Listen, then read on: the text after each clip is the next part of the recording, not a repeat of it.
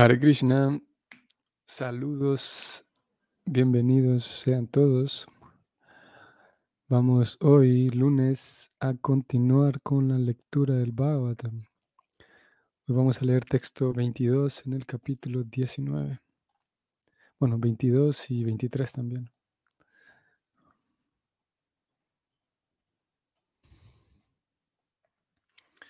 ओम नमो भगवते वासुदेवाय। ओम नमो भगवते वासुदेवाय। ओम नमो भगवते वासुदेवाय।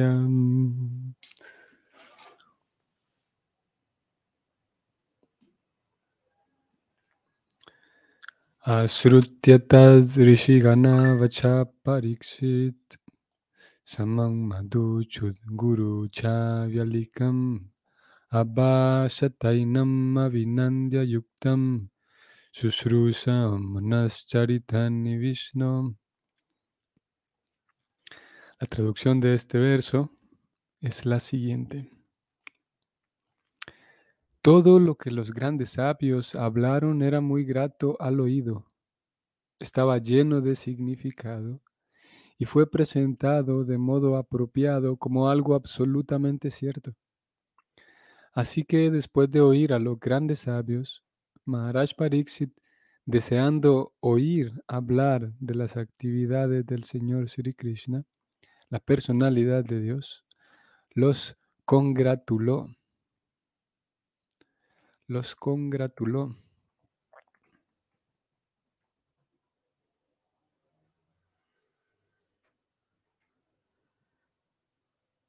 Los felicitó. Bueno, vamos al siguiente verso. Este es un verso en el que Prabhupada no ha escrito ningún comentario. Vamos al 23. Samagata sarvata eva sarvem vedayata murtidaras tripristem nehata namurtra chakaschanartam rite paranugrahamatmashilam. La traducción de este verso 23 y el significado, el comentario, ambos dados por Prabhupada. La traducción es la siguiente. El rey dijo, Oh grandes sabios, todos ustedes han tenido la bondad de reunirse aquí, procedentes de todas partes del universo. Todos ustedes son como el conocimiento supremo en persona el cual reside en el planeta que se encuentra por encima de los tres mundos, entre paréntesis, Satya Loka. En consecuencia, ustedes están inclinados por naturaleza a hacerles el bien a los demás, y con excepción de esto no tienen ningún otro interés ni en esta vida ni en la siguiente.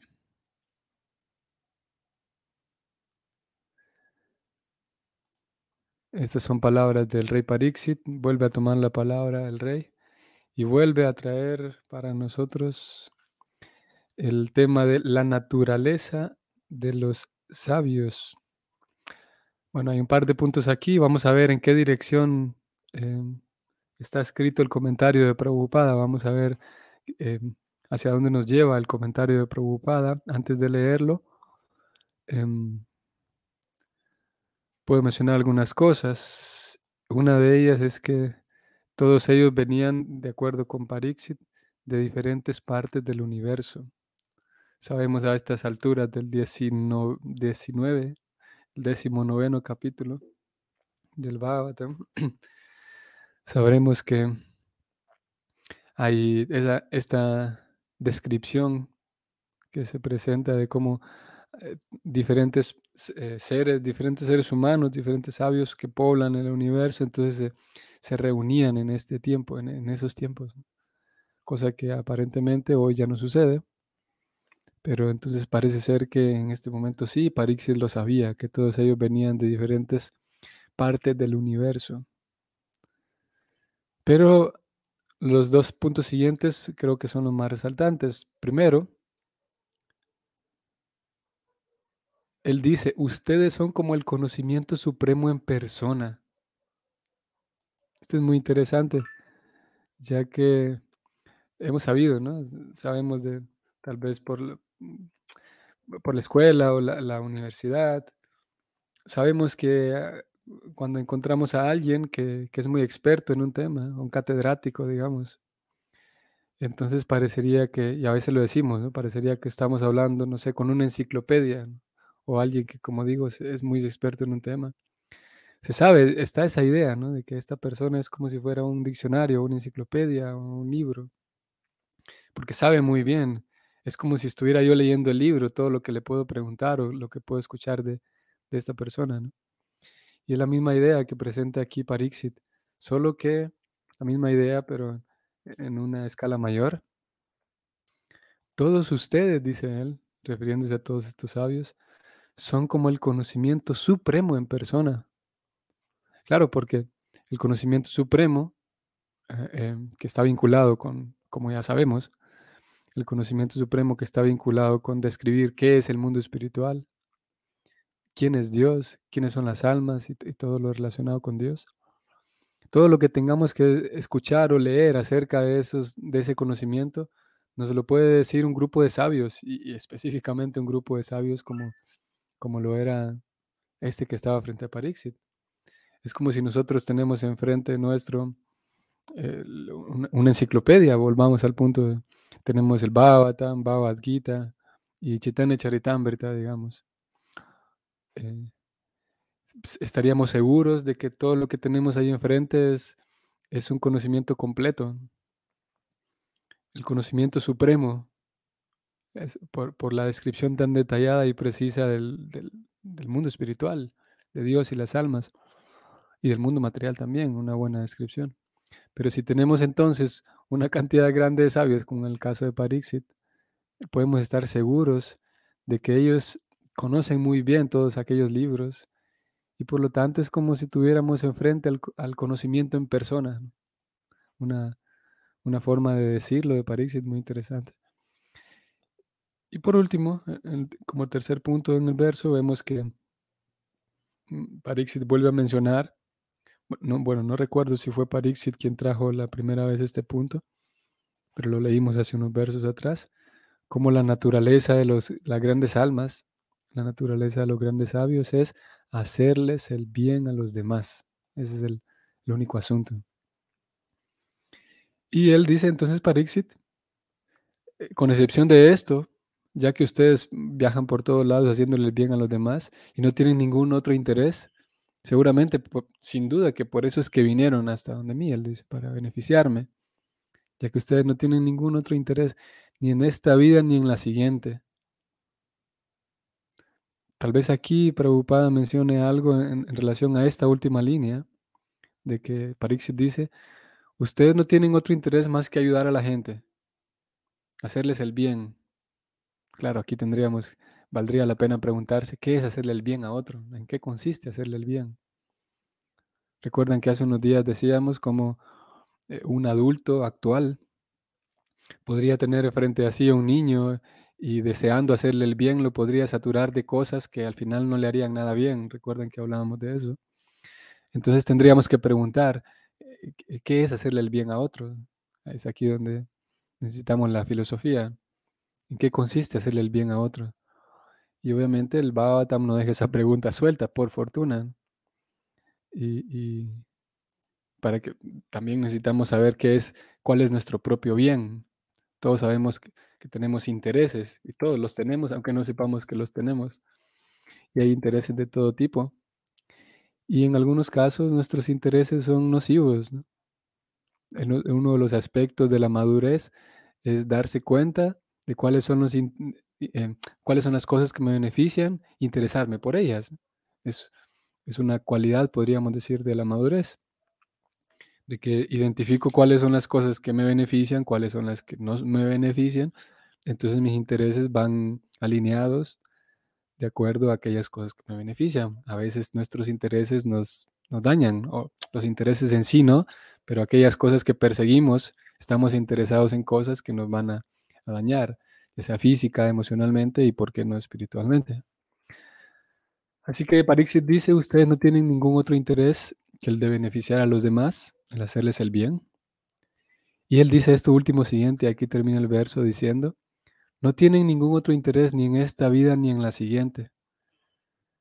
Esto es una, podemos decir, con pequeño guiño y preocupada. No, no sé si, como dije, no sé por, por qué lado va a ir preocupada en el, en el comentario, pero es interesante y curioso aquí que Parixit agrega esto porque eh, puede haber un, un, modelo de vida, no, no es que pueda haber, si no lo hay, de hecho, un modelo de vida consciente, la persona está consciente de que hay una, transmigración del alma, que hay otras vidas.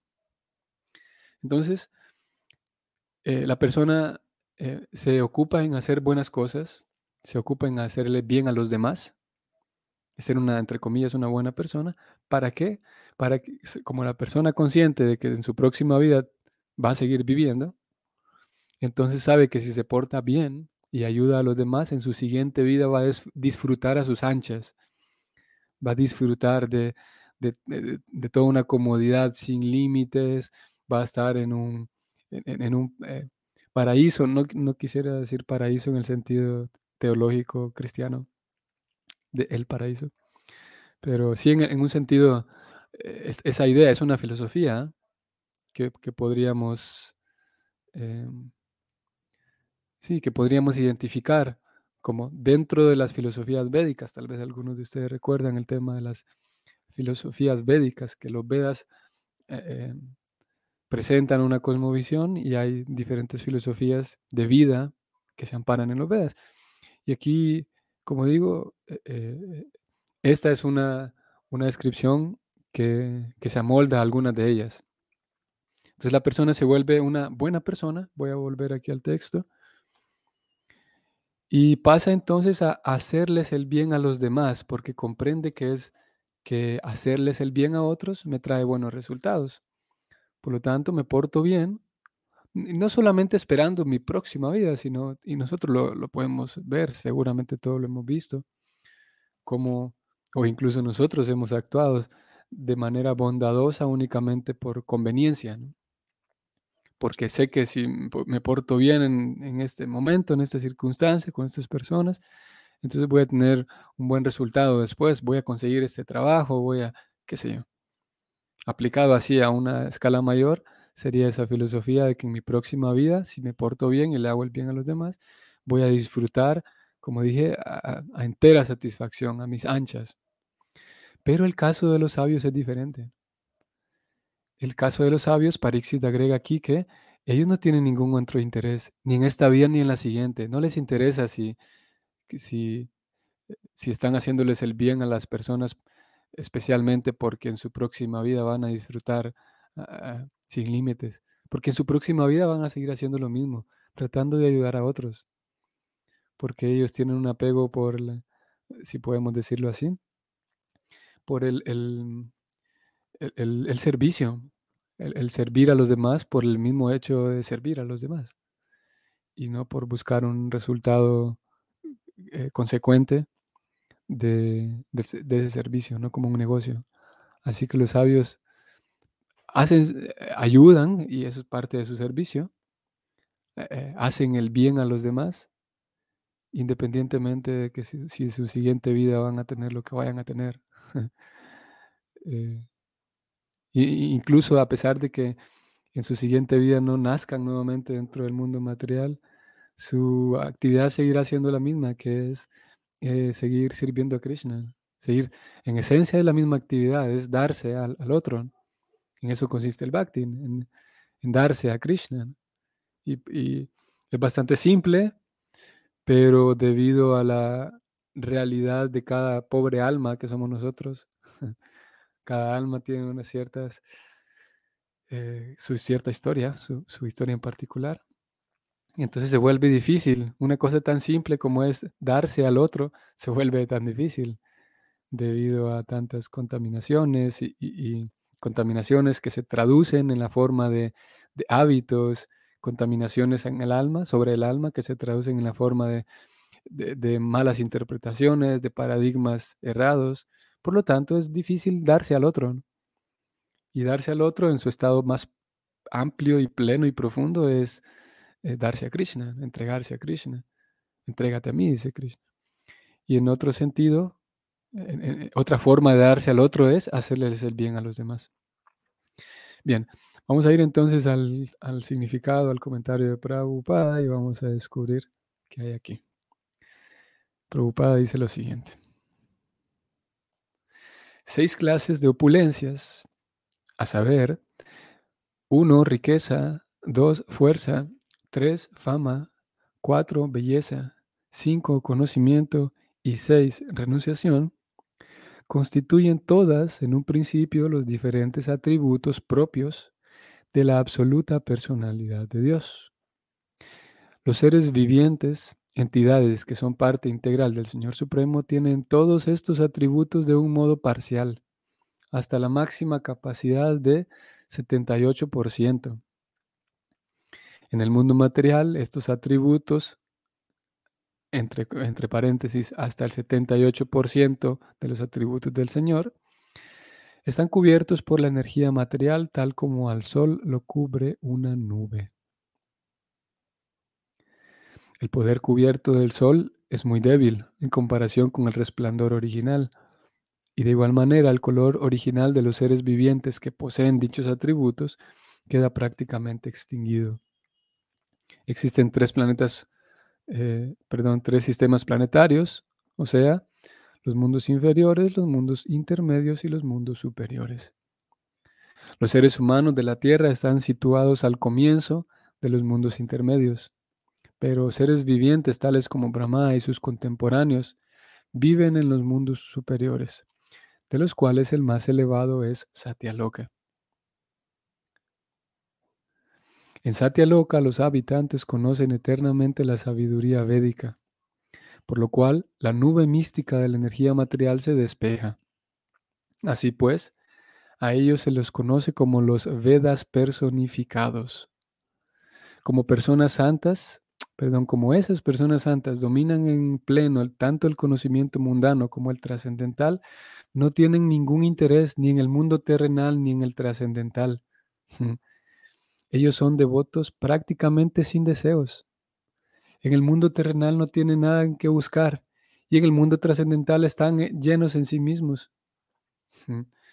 Entonces, ¿por qué vienen al mundo terrenal?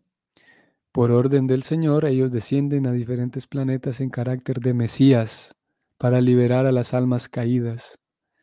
Ellos descienden a la tierra y le hacen el bien a la gente del mundo en diferentes circunstancias y bajo diferentes influencias climáticas. Todos ellos o ellos no tienen nada que hacer en este mundo, con la única excepción de rescatar a las almas caídas que se están pudriendo en la existencia material, engañadas por la energía material. Fin del significado. Krishna Chaitanya, un tema de lo más interesante el que ha aparecido aquí. Y bueno, ya vimos en qué dirección fue preocupada. Él aquí entonces se dirigió o se centró en, dos de los puntos, los dos puntos principales que vimos inicialmente en el significado, en la traducción. Número uno, Prabhupada habló de cómo ellos son el conocimiento en persona, habló de los Vedas personificados. Y en segundo punto habló de que no hay ninguna otra ocupación para ellos que hacerles el bien a los demás. y vaya que, que muy interesante la forma en la que, no solo interesante, principalmente muy contundente y muy, eh, eh, eh, de manera muy experta, muy, ¿cómo se llama? Muy, sí, muy experto, preocupada siempre, muy genial, como con pocas palabras, si vimos es un, un significado mediano, y, ha presentado un tema así que, obviamente abre algunas, algunas interrogantes, pero lo ha presentado bastante eh, encerrado, digamos, en el sentido de que, de que ha, sido, como dije, breve y contundente y ha presentado una idea clara a un tema que tampoco es que sea tan fácil. Él habló de, de cómo estos seres, que son los Vedas personificados, bueno, inicialmente comenzó, describiendo las cualidades de, la Suprema Persona, absoluta personalidad de Dios y cómo esos atributos están en uno, en, nosotros como almas ordinarias. Esto también puede parecer curioso, que todos esos atributos, dice Prabhupada, se encuentran en, en un modo parcial en las almas ordinarias como nosotros, almas comunes y corrientes. Esos atributos que él mencionó, que eran seis, se encuentran en la medida de 78%. Esto es curioso porque eh, vemos cada tanto en, las escrituras una, una mm, seguridad, una osadía de afirmar ciertas cosas como esta, que a un incrédulo, y, a ver, en un incrédulo no en el sentido peyorativo de que ah, ser incrédulo sea malo, sino alguien que, que, que tenga por hábito dudar de aquello que escucha o que lee, naturalmente le saltaría a la vista esto. ¿Cómo, cómo tenemos esa medida? ¿Cómo, ¿De dónde sacamos esa medida? Que el alma tiene 78% de las cualidades de Dios. Y bueno, las escrituras lo responden. Vamos a encontrar esto en el Prabhupada, presenta este mismo tema de manera más elaborada, un poco más elaborada en el néctar de la devoción. Y él describe ahí las cualidades de Krishna, describe las cualidades de las almas ordinarias y describe, Prabhupada, cómo hay una cierta cantidad de cualidades de Krishna, la, la absoluta personalidad, como él lo puso aquí. La absoluta personalidad de Dios, es aquí como él lo llamó, absoluta personalidad de Dios. Él escribe ahí en el néctar de la devoción, como dije, una lista de cualidades y en, en el abre un abanico que va desde Krishna, la absoluta personalidad de Dios, hasta las almas ordinarias, esas almas ordinarias que poseen un 78% de sus cualidades, las cualidades de Dios.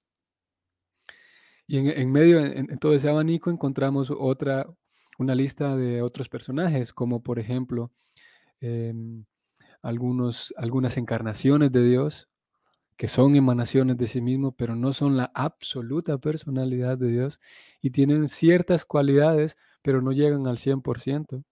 Por esa razón, de acuerdo con la teología del Bhakti, Krishna es la suprema personalidad de Dios, absoluta como se puso aquí. Porque hay algunas otras expansiones de sí mismo que siguen siendo la personalidad de Dios, pero eh, em, pierden, si pudiéramos decirlo así, que pierden eh, ciertas cualidades, ya que esa exclusividad de ser la absoluta personalidad de Dios solo le pertenece a Krishna. Mientras que las demás eh, expansiones de Krishna siguen siendo la personalidad de Dios, pero no en forma completa y, sí, completa como aquí se presentó, completa y absoluta, como la absoluta personalidad de Dios. Así que, como digo, esto puede ser eh, resaltante para algunos. Y de hecho no es, definitivamente no es un número inventado, no es solamente porque se escuche, le vamos a poner 78 para que se escuche bien, sino al menos las escrituras tienen cómo respaldar estas cuentas. Imagínense qué, qué, preciso y qué osado que es el, el, sistema de Bhakti, la teología del Bhakti, que, que nos informa que cuál es el parecido que hay entre las almas y Dios una, forma de decirlo es que las almas ordinarias tienen el 78% de todas las cualidades de Dios. Y las cualidades de Dios eh, están todas presentes en nosotros, pero se manifiestan hasta un 78%. un dato interesante. Entonces vamos un poco más abajo y la, analogía que Prabhupada presenta es tan simple y tan, tan fácil de captarla. El sol siempre brilla, Hoy, por ejemplo, afortunadamente, donde me encuentro hay una mañana soleada, tranquila, diferente de las anteriores, con lluvia y, más opacas. Pero el sol siempre está, ¿no? Aunque haya lluvia o aunque haya, incluso aunque haya un eclipse que haga que el sol o que haga que el día se oscurezca, el sol siempre brilla. Lo que ocurre es que a veces hay nubes, como aquí se preocupa, entonces se pone más oscuro el día pero el sol siempre brilla, nunca dejó de brillar. El detalle son las nubes que están cubriendo ni siquiera al sol, sino cubriendo nuestra visión para que no lo veamos bien al sol.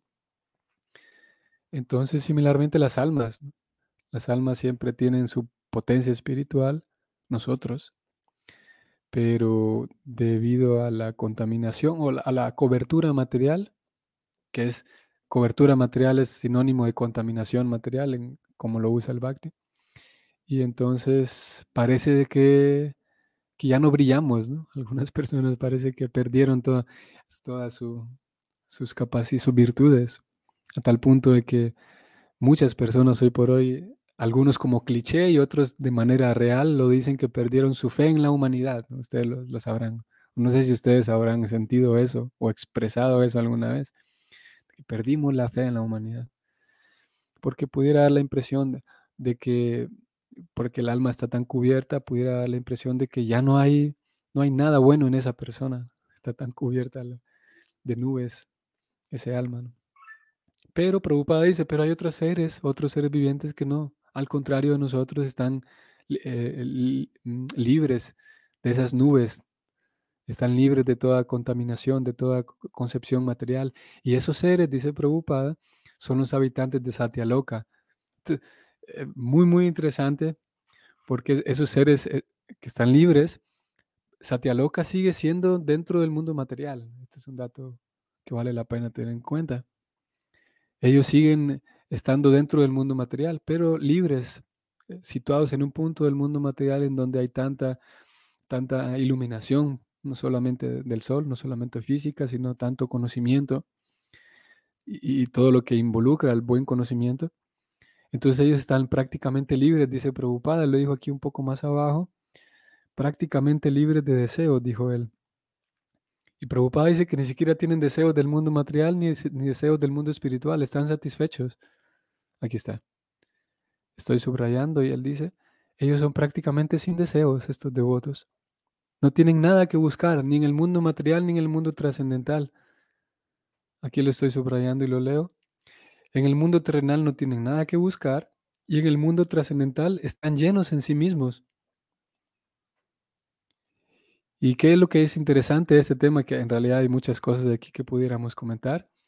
Y es lo que Prabhupada dijo que creo que fue lo más resaltante. Prabhupada dice, ¿a qué vienen a este mundo? A veces el Señor los manda en carácter de Mesías, dice él, para liberar a las almas caídas. Es, es eh, imposible no pensar en Jesucristo en este momento. Al, al, pasar por estas líneas, creo que sería imposible no, no, que no nos venga a la, a, la cabeza, al recuerdo, y, que se nos haga preguntar, entonces, ¿cómo funciona?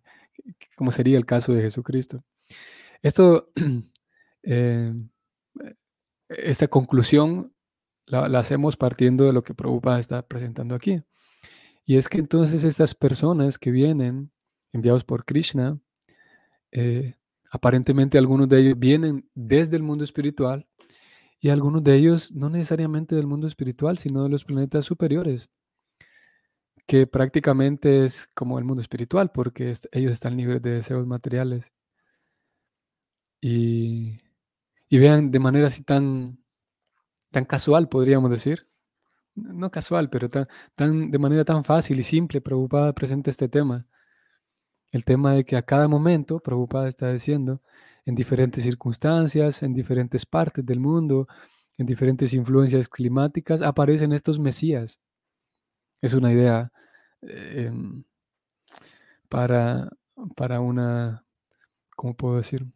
Para genes cristianos, para alguien que tenga genes así muy cristianos, es una idea difícil de, digerir.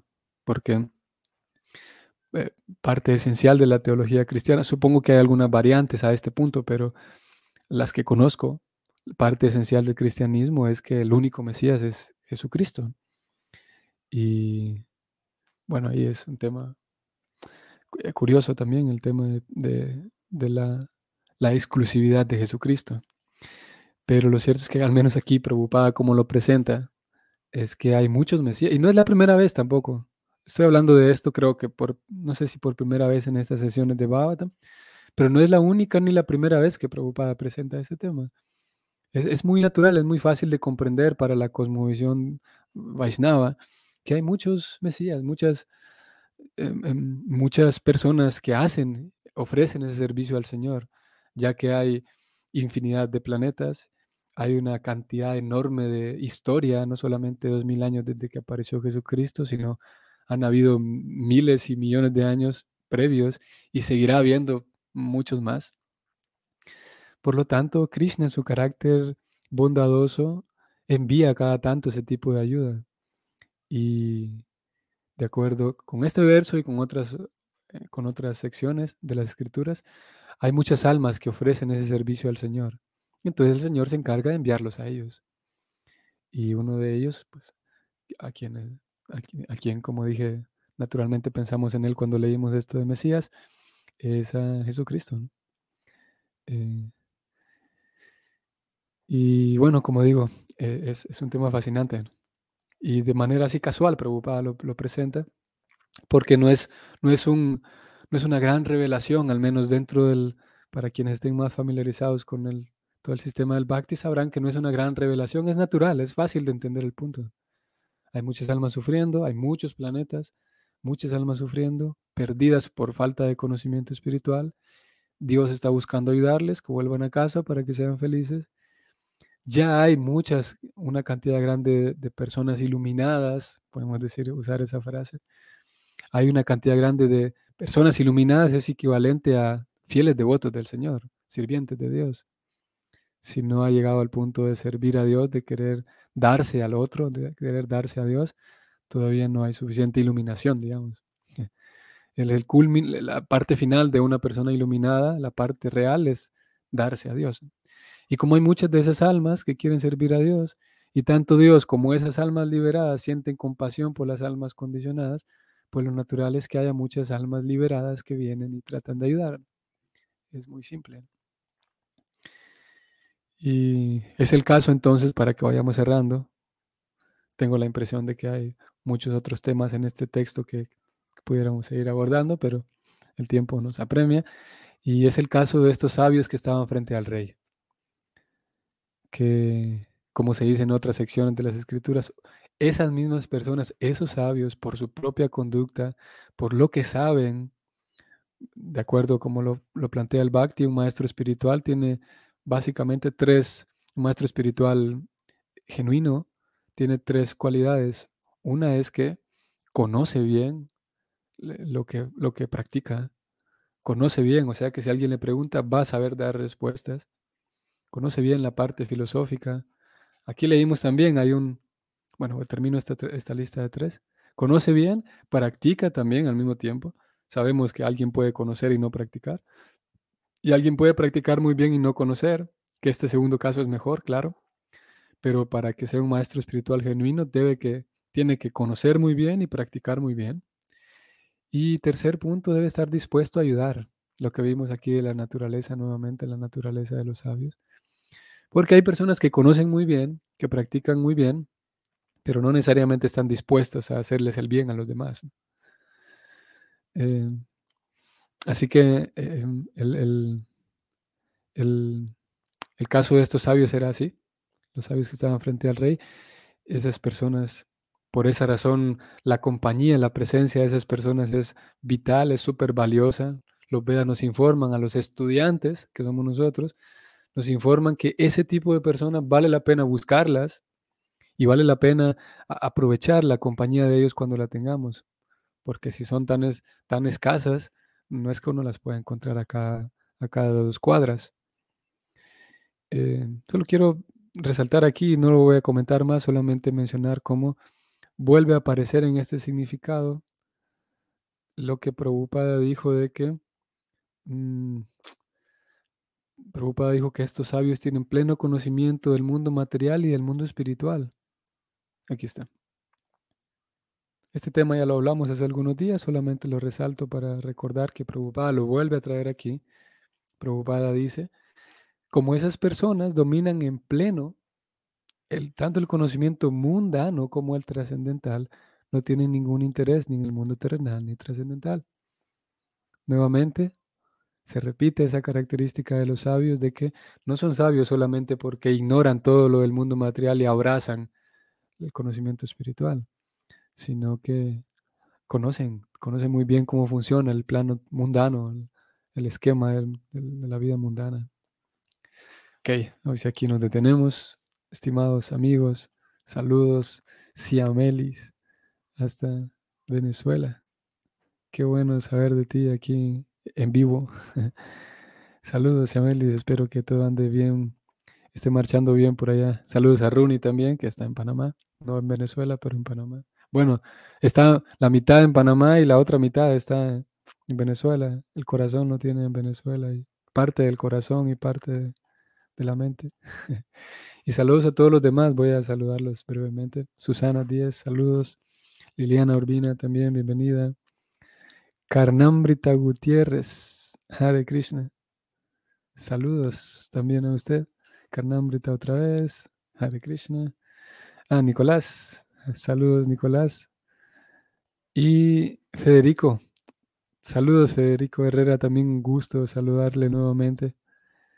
Y saludos a todos los demás. Ah, aquí están Jesús Matilde también, ya casi me voy sin verles. Madhva Priya, Hare Krishna. Saludos Norberto Trejo también, reverencias igualmente a usted. Y ya. y saludos a todos los demás. Eh, contento nuevamente de estar aquí el lunes. Iniciar, gracias a Dios, esta semana así. Que tengan bonita semana ustedes y nos vemos mañana. Hare Krishna.